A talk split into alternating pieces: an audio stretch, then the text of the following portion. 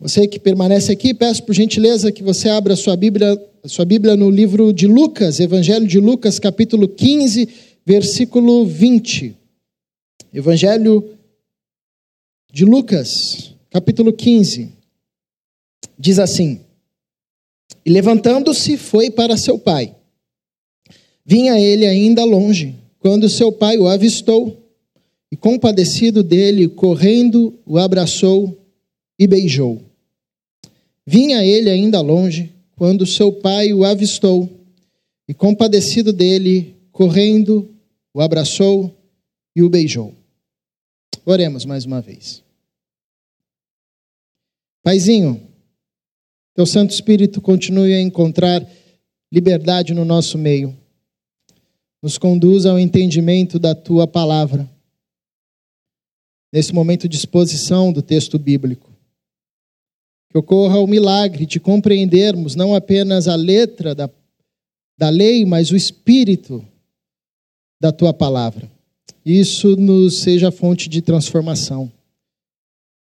Para a glória do teu nome, em Cristo Jesus. Amém. Essa é uma passagem muito conhecida. Uh, Jesus aqui reunido com pecadores, publicanos, fariseus, mestres da lei. Mestres da lei. Ah, Jesus conta ah, algumas parábolas bem conhecidas da gente. Ah, e esse texto, verso 20, está no meio do discurso de Jesus. Jesus tinha acabado, ah, Jesus estava contando a parábola dos dois filhos perdidos. Um filho que se perde longe da casa do pai, um filho que se perde dentro da casa do pai, sobretudo a parábola ah, de um pai amoroso. Então, esse texto é bem conhecido da gente. O Daniel já pregou aqui várias vezes, eu já preguei também. Os irmãos já devem ter ouvido esse texto por diversas vezes. Mas eu estava ah, esses dias refletindo sobre esse texto e parei nesse versículo. Né? E percebi quanta coisa preciosa tem nesse versículo. Só uma coisa interessante da Bíblia que às vezes a gente está lendo e a gente lê o mesmo texto e de repente a gente fala: Uau, nossa, isso aqui estava aqui eu não tinha percebido. Ah, e esse texto não tem, assim, obviamente, ah, nada de inovador, né? mas ele tem muita riqueza aqui. E eu quero compartilhar algumas coisas que me veio ao coração refletindo nesse texto. Hoje eu vou fazer uma pregação batista de cinco pontos, não vai ser uma pregação presteriana, né? Então vai ser uma pregação bem batista aí de cinco pontos. Ah, mas eu quero rapidamente refletir sobre a preciosidade encontrada nessa parábola. Jesus, quando contava suas parábolas, ele usava uma linguagem popular, uma linguagem ah, relativamente simples, fácil, com figuras de linguagem, para tentar explicar ou trazer à luz verdades profundas a respeito do reino de Deus, a respeito de Deus, a respeito do amor de Deus para o seu povo. Esse era um dos objetivos da parábola. Ah, e quando Jesus está reunido com esse público nesse seu discurso de Lucas capítulo 15, ele está, de certa forma, enfatizando o amor de Deus. Ao contar as parábolas, ele está enfatizando o amor de Deus pelos perdidos, o amor de Deus por aqueles que ah, se distanciaram do Senhor. E aqui nessa parábola dos, dos, dois filhos perdidos e do pai amoroso, não é diferente também. Ele está contando a respeito do amor de Deus e quando ele traz, traz para o seu público ah, e usa no seu sermão, no seu discurso, essa figura ou essa relação de pai e filho, ah, ele nos, nos presenteia com inúmeros ensinamentos a respeito da relação de Deus com os seus filhos. O que eu acho interessante nesse versículo 20 são cinco movimentos que esse versículo destaca. E movimentos profundos que, na minha opinião, resumem ou sintetizam o movimento de Deus na história em busca dos seus. Que resumem ou sintetizam aquilo que nós chamamos de boas novas que resumem ou sintetizam a mensagem de salvação de Deus. Cinco verbos: avistar, compadecer, correr, abraçar e beijar. Cinco movimentos do pai para com o filho dessa parábola que podem muito bem ser aplicados a, a Deus e seu povo, a Deus e os seus filhos. Eu quero conversar aqui, expor cada um desses movimentos, né? Ou cada um desses verbos. Ah, bom, a história do filho pródigo, você sabe, é um filho que pediu a herança para o seu pai e partiu ah, para uma terra distante, como era de se esperar, sua riqueza acabou, ele foi para o fundo do poço, lá ele lembrou do seu pai, ele volta, e esse trecho que nós lemos é justamente ele voltando para sua casa, e a primeira expressão do texto é interessante, porque diz: Vinha ele ainda longe quando seu pai o avistou. E esse é o primeiro movimento desse versículo. O pai avista o filho. Interessante que muitos intérpretes dessa parábola ah, dizem que a forma como Lucas relata ou descreve essa mensagem de Jesus dá a entender que a partir do momento que o filho foi embora, os olhos do pai, o olhar do pai, nunca mais se desviou da estrada. Então, alguns interpretam esse texto ah, e esse versículo 20 como se o pai, a todo instante, ou todos os dias, ou no final da tarde, fosse para aquela estrada onde o seu filho partiu, onde ele viu o seu filho partir, ah, e ali ficava esperando a volta do seu filho. E aqui é interessante essa expressão, porque Lucas traz um detalhe importantíssimo, né? Ele diz que vinha um moço ainda longe, e o pai o avistou. Interessante que a gente sabe ah, que o pai da parábola, de certa forma, era um senhor. E um senhor com uma boa vista, né? Porque eu, eu já não consigo enxergar o relógio ali. Né? E o texto diz que esse pai, ah, ao longe, enxerga o seu filho. Né?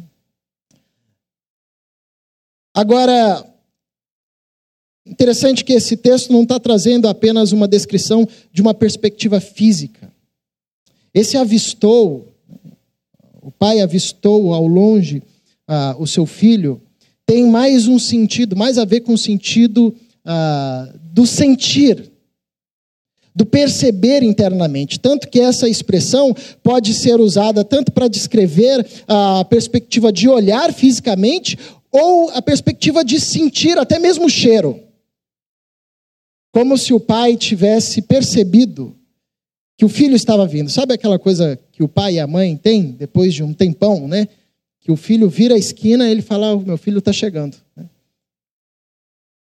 Então, de certa forma, Lucas traz isso para a gente. É interessante esse detalhe do ainda longe, porque é possível que o filho volta para casa diferente da forma que foi, diferente fisicamente, desgastado, é, o texto diz que ele estava trabalhando com os porcos, que ele não tinha mais nenhum recurso, provavelmente com roupas esfarrapadas, vestindo-se como um indigente. Provavelmente descuidado fisicamente, com um semblante entristecido, mas mesmo ao longe o pai consegue identificar o filho, mesmo vestido de forma diferente da que saiu, mesmo com um semblante diferente, ah, com o semblante do que saiu pai consegue identificar o filho. Porque o olhar de pai é o olhar de pai.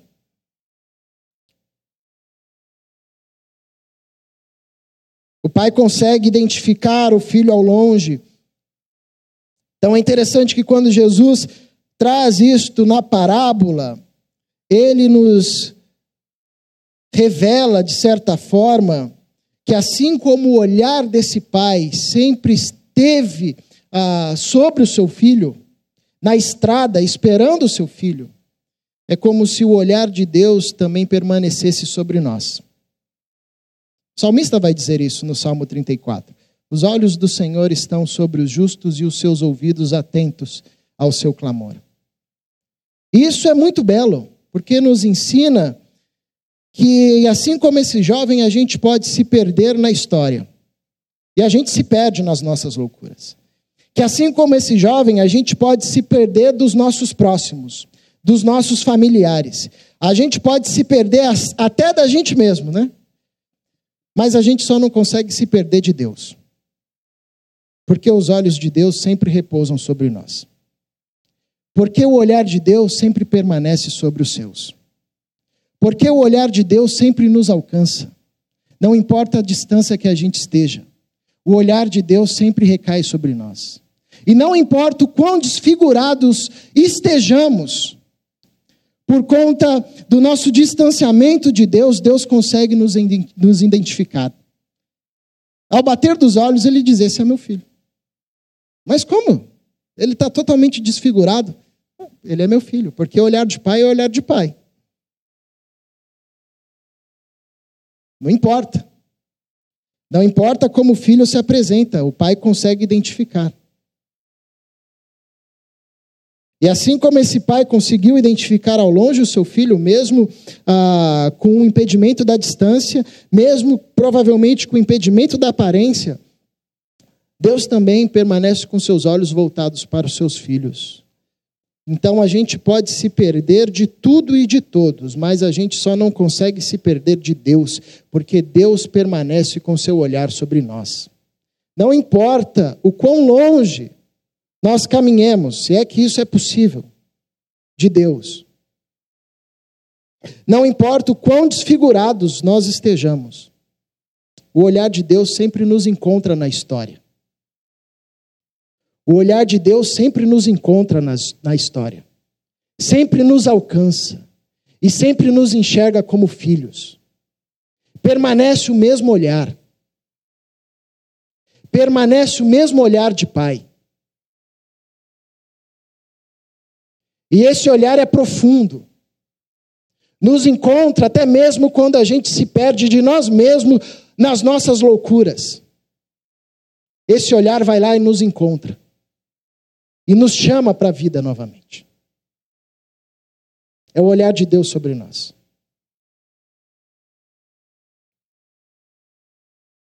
Vinha ele ainda longe quando seu pai o avistou. E compadecido dele, um outro movimento, o pai dessa parábola, ao avistar o seu filho, essa visão do seu filho gera nele um sentimento de compaixão. Literalmente, algo dentro dele mexe, né? porque essa palavra compaixão, ela tem a ideia de sentir nas entranhas algo que lhe impulsiona. Então, quando, o seu pai, quando esse pai avista o seu filho, ele, ele, é, ele é preenchido por compaixão. Isso é fantástico, porque diante de tudo que esse filho fez ao seu pai, e diante de toda a história, esse pai poderia deixar-se ser ah, tomado ao ver o seu filho por qualquer outro sentimento por um sentimento de ódio, por um sentimento de raiva, por um sentimento de desprezo, por um sentimento de indiferença, por um sentimento de vaidade. Ah, não quis ir embora? Aí está voltando agora? Não, mas o, quando o pai olha para o filho, o movimento que ele sente dentro de si é um movimento de compaixão. E novamente, quando nós trazemos esta realidade para o olhar de Deus sobre os seus filhos é o mesmo sentimento que Deus sente quando olha para nós.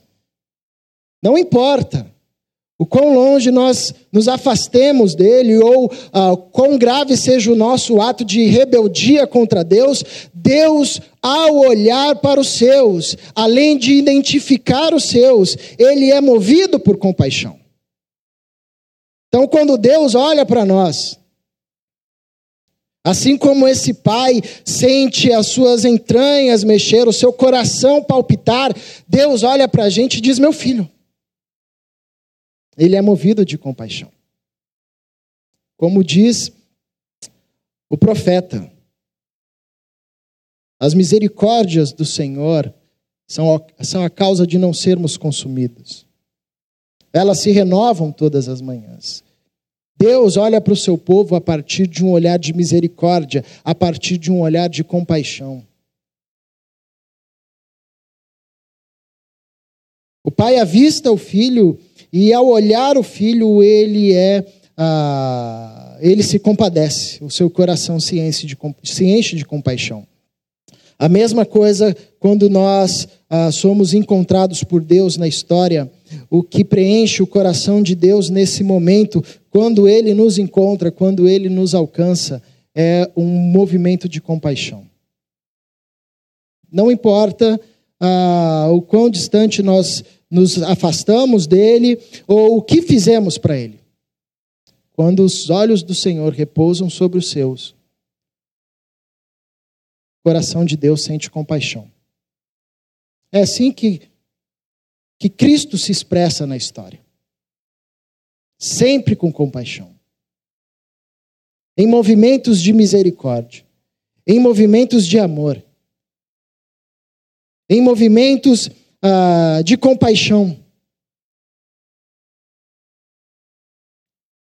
Primeiro movimento é o movimento de avistar os seus. O segundo movimento é de ser tomado por uma compaixão.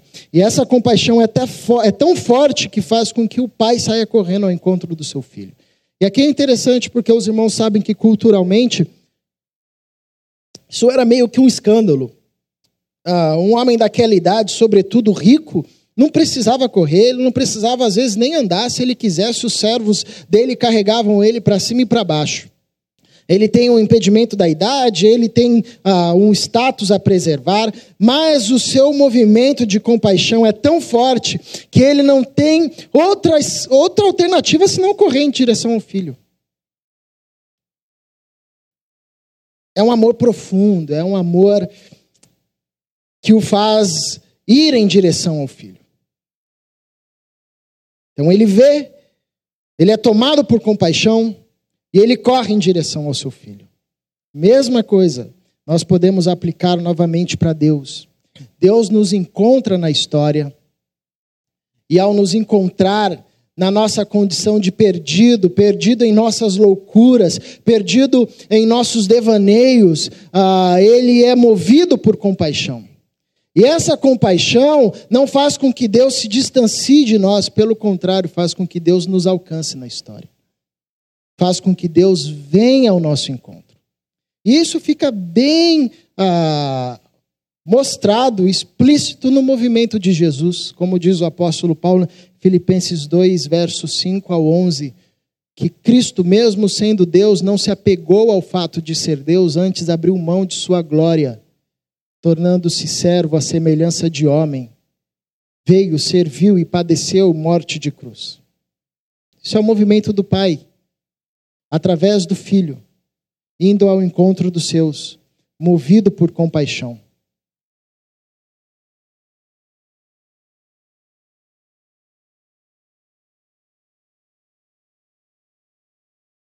O pai avista, o pai se compadece, o pai corre, quebrando todos os protocolos, e o pai o abraça. Deuteronômio capítulo 21 vai trazer uma lei a respeito dos filhos ah, rebeldes. E todo filho rebelde ah, em Israel deveria ser apedrejado. E é interessante que esse abraço do pai tem a perspectiva do acolhimento. É o pai dizendo para o filho: Vem, meu filho. Acolhendo o filho novamente, ah, de, da forma mais carinhosa possível. Mas é interessante que, na perspectiva da comunidade judaica, diante dessa lei de Deuteronômio, a lógica era que o pai iria ser o primeiro a apedrejar esse filho. Mas o pai faz um movimento ao contrário, não? Ao invés de pedra, recebe o seu filho com abraços. E talvez o abraça como se dizendo: Olha, se alguém quiser apedrejar meu filho, vai ter que me apedrejar junto. Novamente, assim como o pai dessa parábola abraça o seu filho perdido, Deus também nos abraça quando nos encontra na história. Isso é fantástico, eu acho incrível nessa parábola, é, é que não tem um mas, um entretanto, um todavia, um porém, na fala do pai, diante do filho que se foi, diante do filho que errou, diante do filho que se rebelou, diante do filho que rompeu com ele. Não existe uma palavra de repreensão do pai. Existe apenas, ah, movido por compaixão, um abraço. O pai não diz: Ah, meu filho, que bom que você voltou. Olha, mas. Ô filhão, você voltou, né? É, sabia, né? Ó, eu não disse. Ah, filho, você voltou? Não, você é bem-vindo, vem aqui, mas tem um, deixa eu te explicar um negócio. Já que você saiu, não tem isso. Interessante que a nossa perspectiva de educar, e quando a gente ah, vai falar sobretudo de justiça, a gente fala sempre da perspectiva de punição. Justiça para a gente é punição. E é interessante que quando a gente olha para o Evangelho, sobretudo para Jesus Cristo de Nazaré, justiça se mostra sempre na perspectiva de misericórdia. Porque a gente poderia perguntar: ah, esse pai aqui foi injusto. Uai, como é que ele abraça o filho e o filho não tem que pagar nada? Como é que ele faz isso? Ele faz isso porque ele está vivendo a partir da lógica da paternidade e a partir da lógica do reino de Deus. E na lógica do reino de Deus não existe ex-filho. Filho é filho. Filho é filho. Não importa se foi, não importa se ficou, filho é filho. Então o pai sempre abraça. O pai sempre acolhe. Porque no reino de Deus não tem como ser ex-filhos, ex-filho.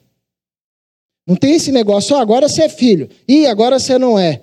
Ah, não, você é filho de novo. Não, aí tá frio, agora não é mais filho. Não, você é filho, é filho, é filho. Perto é filho, longe é filho. Limpo é filho, sujo é filho. Não tem, Deus não tem ex-filhos. Em Cristo, fomos feitos filhos de Deus definitivamente perto ou longe, limpo ou sujo, Deus nos abraça como filhos, nos acolhe como filhos, nos recebe como filhos. A gente que não consegue entender isso, porque esse é, uma, esse é uma dos, um dos problemas, ah, e talvez a raiz do pecado. Todo pecado é um ataque direto à nossa identidade como filho de Deus. Toda ação do pecado vem minar a nossa identidade como filho de Deus. Lembra de Jesus sendo tentado no deserto? Isso fica explícito ali. O diabo tenta dizendo: se és filho de Deus. A tentação, o pecado, vem justamente quebrar essa identidade. O filho, tomado por sua vaidade, por sua rebeldia, quando volta para a casa do pai, ele não consegue se enxergar como filho. Ele diz: Me toma como um dos seus servos, como um dos seus empregados. Ele não se enxerga mais como filho. Mas, na perspectiva do pai, ele nunca deixou de ser filho. Porque, na lógica do reino de, do, de Deus, não existe ex-filhos. A gente que tem dificuldade, a gente que se sente constrangido com esse abraço de Deus, a gente que diz: Não, mas calma aí, você vai me abraçar assim? Eu, eu nem pedi perdão ainda. Interessante que o pai abraça antes do filho pedir perdão. Né? Aí depois que o pai abraça, aí o filho, pai, com aquele discurso que ele tinha ensaiado, pequei contra o céu, mas aí não importa, o pai já te abraçou, meu amigo. Quando o pai te abraça, você vai falar mais o quê? Não fala nada. Só sinta-se abraçado pelo pai. Não tem palavras que irá explicar ou expor para Deus, ou saciar a, a, justiça de Deus, ou te fazer merecedor de um abraço de Deus. A gente fala porque a gente quer se tornar merecedor e porque a gente tem uma imensa dificuldade de se enxergar como filho diante de uma queda. Mas o pai se antecipa à fala do filho e abraça-o. Depois disso, tudo que o filho falou para o pai não fazia diferença nenhuma.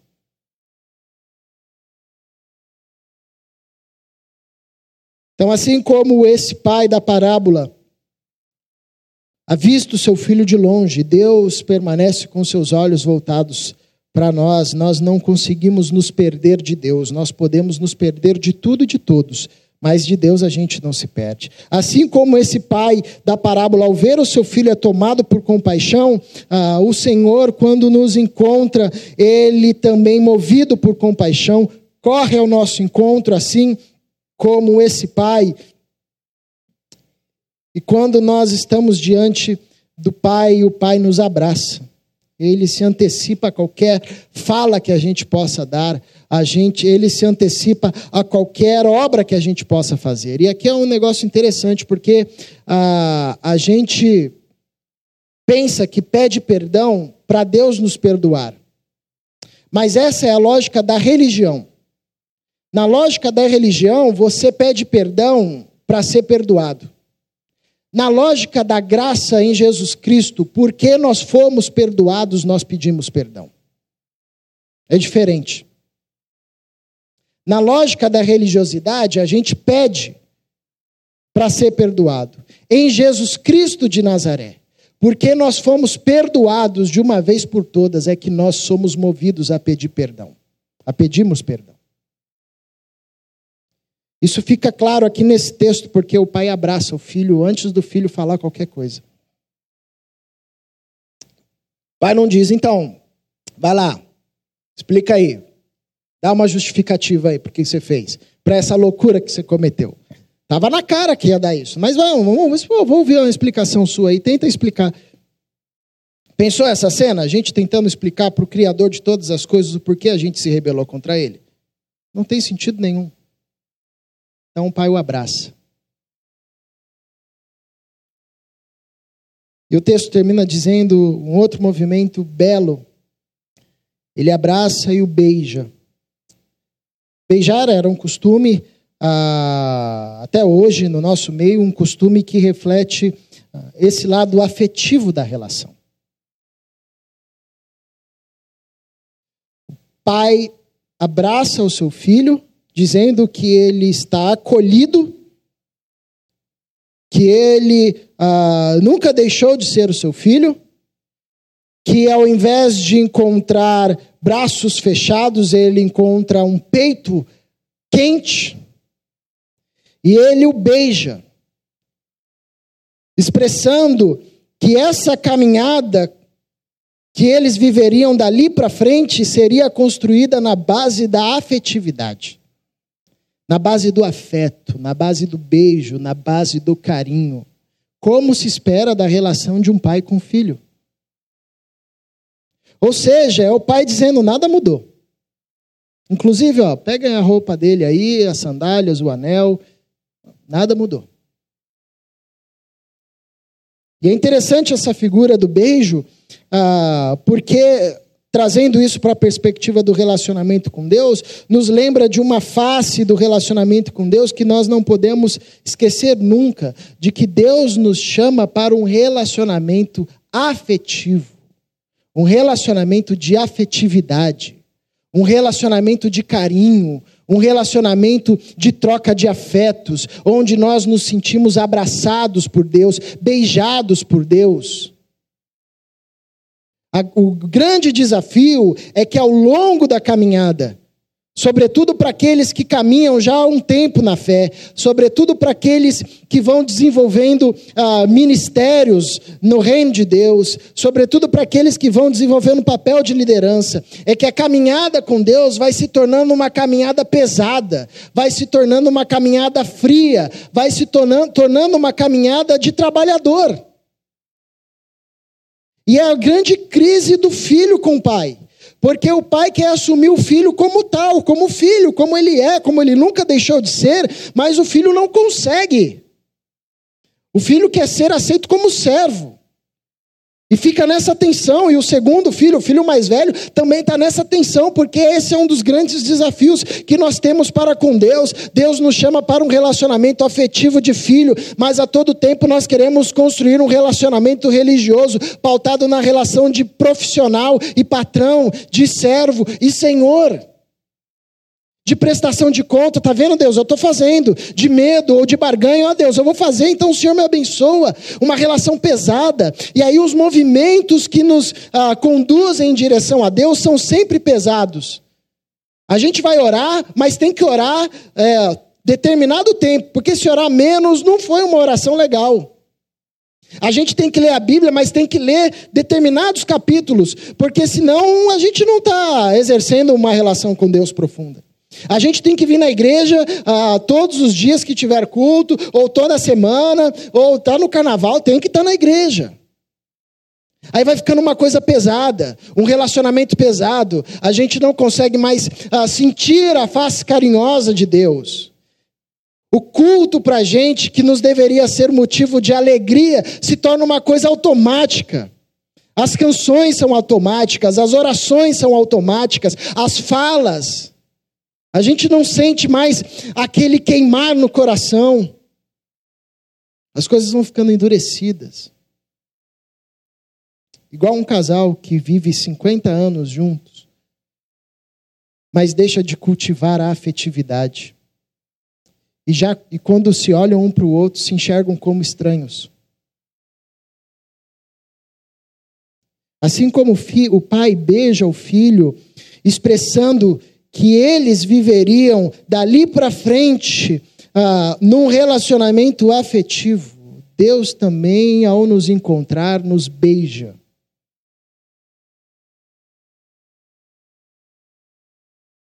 revelando a nós que a caminhada com Ele é uma caminhada desenvolvida no afeto, na relação afetiva de duas pessoas que se amam, na relação afetiva de um pai para com um filho, não na relação profissional, não na relação fria de um empregado e um patrão, mas na relação carinhosa. De duas pessoas que se amam. E que se permitem ser acolhidas em uma relação de afetividade. Isso é um desafio para a gente, recuperar a todo instante na nossa caminhada com Deus essa perspectiva dessa face carinhosa, desse relacionamento afetivo com Deus ressignificar os movimentos. Orar não a partir de uma lógica de servo e patrão, mas orar a partir de uma lógica de pai e filho. Não importa o tempo, não importa se eu orei um minuto, cinco segundos ou dez horas. O importante é que naquele tempo eu pude desfrutar da face carinhosa de Deus ressignificar a leitura da palavra. Não preocupado com a quantidade, nem conteúdo técnico, mas se naquela leitura eu senti a fala de Deus no meu coração. Senti a Bíblia me ler no mais profundo do meu eu. Ressignificar o estar em comunhão com os irmãos, prestando culto a Deus, não por uma relação de barganha, de medo, de peso, mas sentar no banco como alguém ah, que senta desejando ser abraçado por alguém que ama.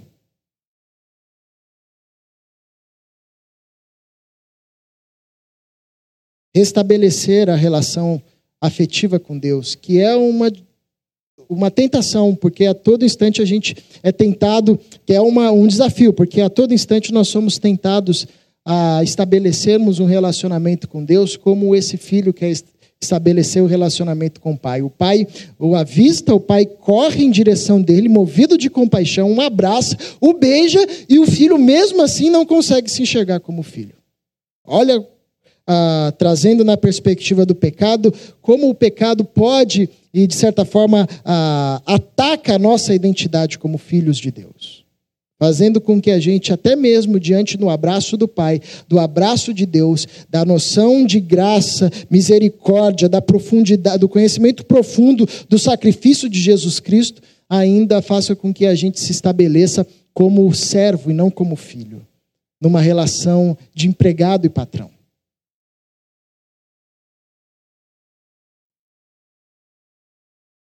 Levantando-se, foi para o seu pai, vinha ele ainda longe, quando seu pai o avistou, compadecido dele, correndo, o abraçou e o beijou. E é interessante que esses movimentos eles são uma sequência, que é a sequência da salvação, da história da salvação de Deus com os homens, da história da salvação de Deus na história, da história da salvação de Deus na minha e na sua história.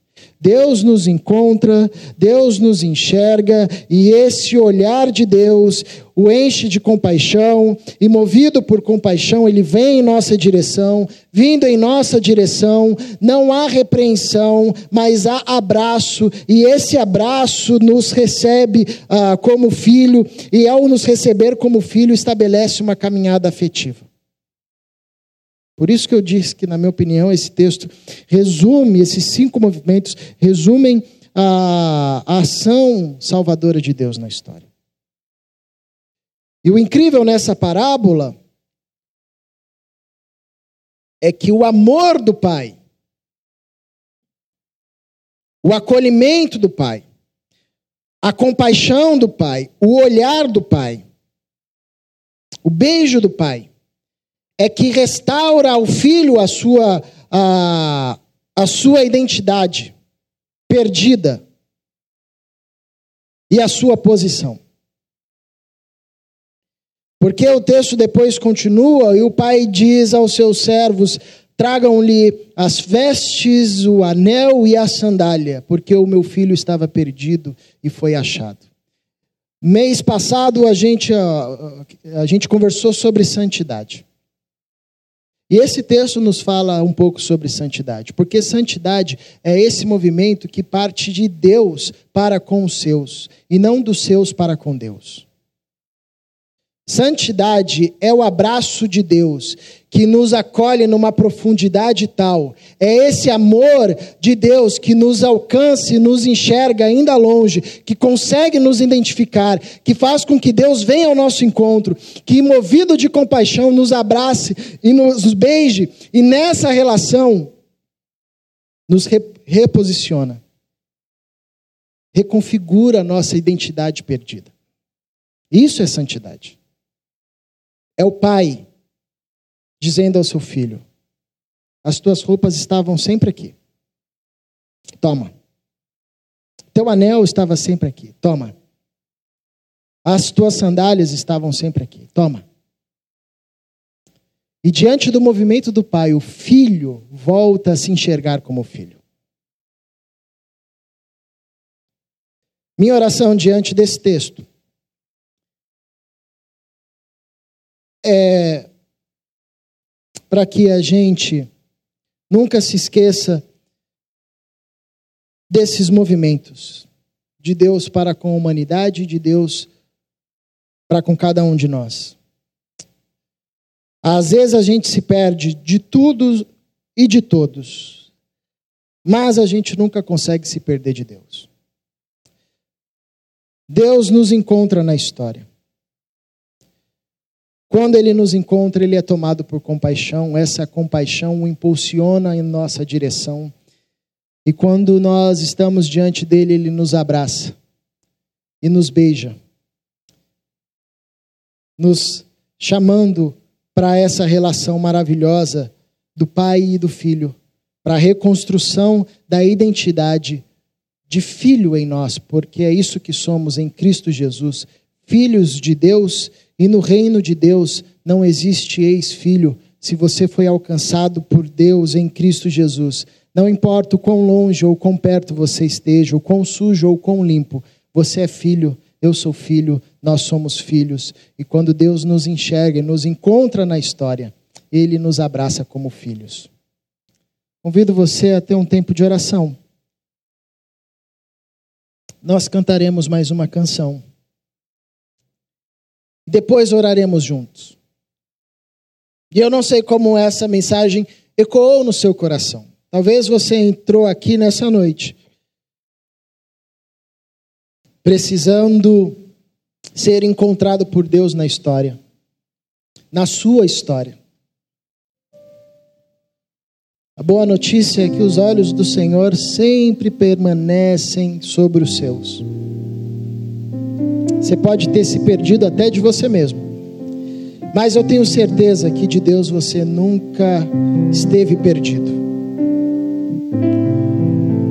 Então, se esse é o seu caso, ore a Deus com suas palavras. Diga a Ele, Senhor, assim como esse pai foi em direção ao filho, venha em minha direção. Talvez essa noite você precise retomar a relação afetiva com Deus, essa relação carinhosa de pai e filho. Talvez as coisas da fé ficaram pesadas demais, duras demais, frias demais. Sinta o beijo de Deus nessa noite. Ore, mas sem pretensão de querer agradar, de querer se justificar. Apenas ore desejando sentir esse abraço, essa relação de afeto profundo entre duas pessoas que se amam. Ouçamos essa canção e depois oremos. Paizinho, te somos gratos, porque mesmo quando a gente se perde, nós ainda permanecemos sob teu olhar. Os teus olhos permanecem sobre os teus. E quando o Senhor nos encontra na história, Senhor, tomado por amor, misericórdia, compaixão,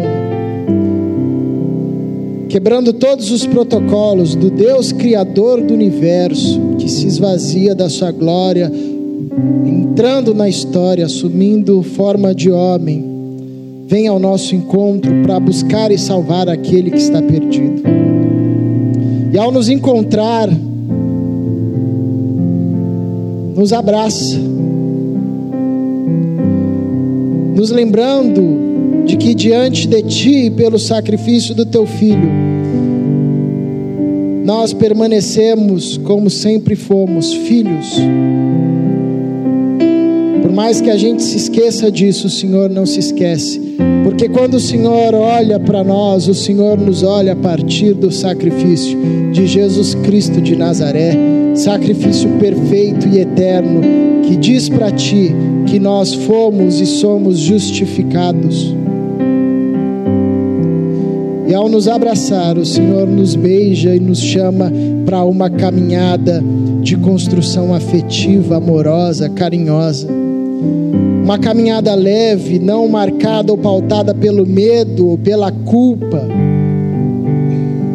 mas sim por uma relação de amor profundo entre duas pessoas que se amam. Que a tua palavra floresça em nosso coração nessa noite. Nos abrace e nos faça viver nessa relação de amor profunda que o Senhor deseja sempre estabelecer conosco. Em Cristo Jesus. Somos gratos e louvamos teu nome por tão grande amor, por tão grande abraço que mesmo antes de nos justificarmos, nos acolhe e diz: Vem, filho, precisa falar nada não, já está pago, já está perdoado. Vem, filho, apenas desfrute do abraço, não perca tempo com palavras, apenas desfrute do abraço. Obrigado, Senhor, por tão grande amor, revelado, expresso e consumado em Jesus Cristo de Nazaré. No nome dele que oramos. Amém.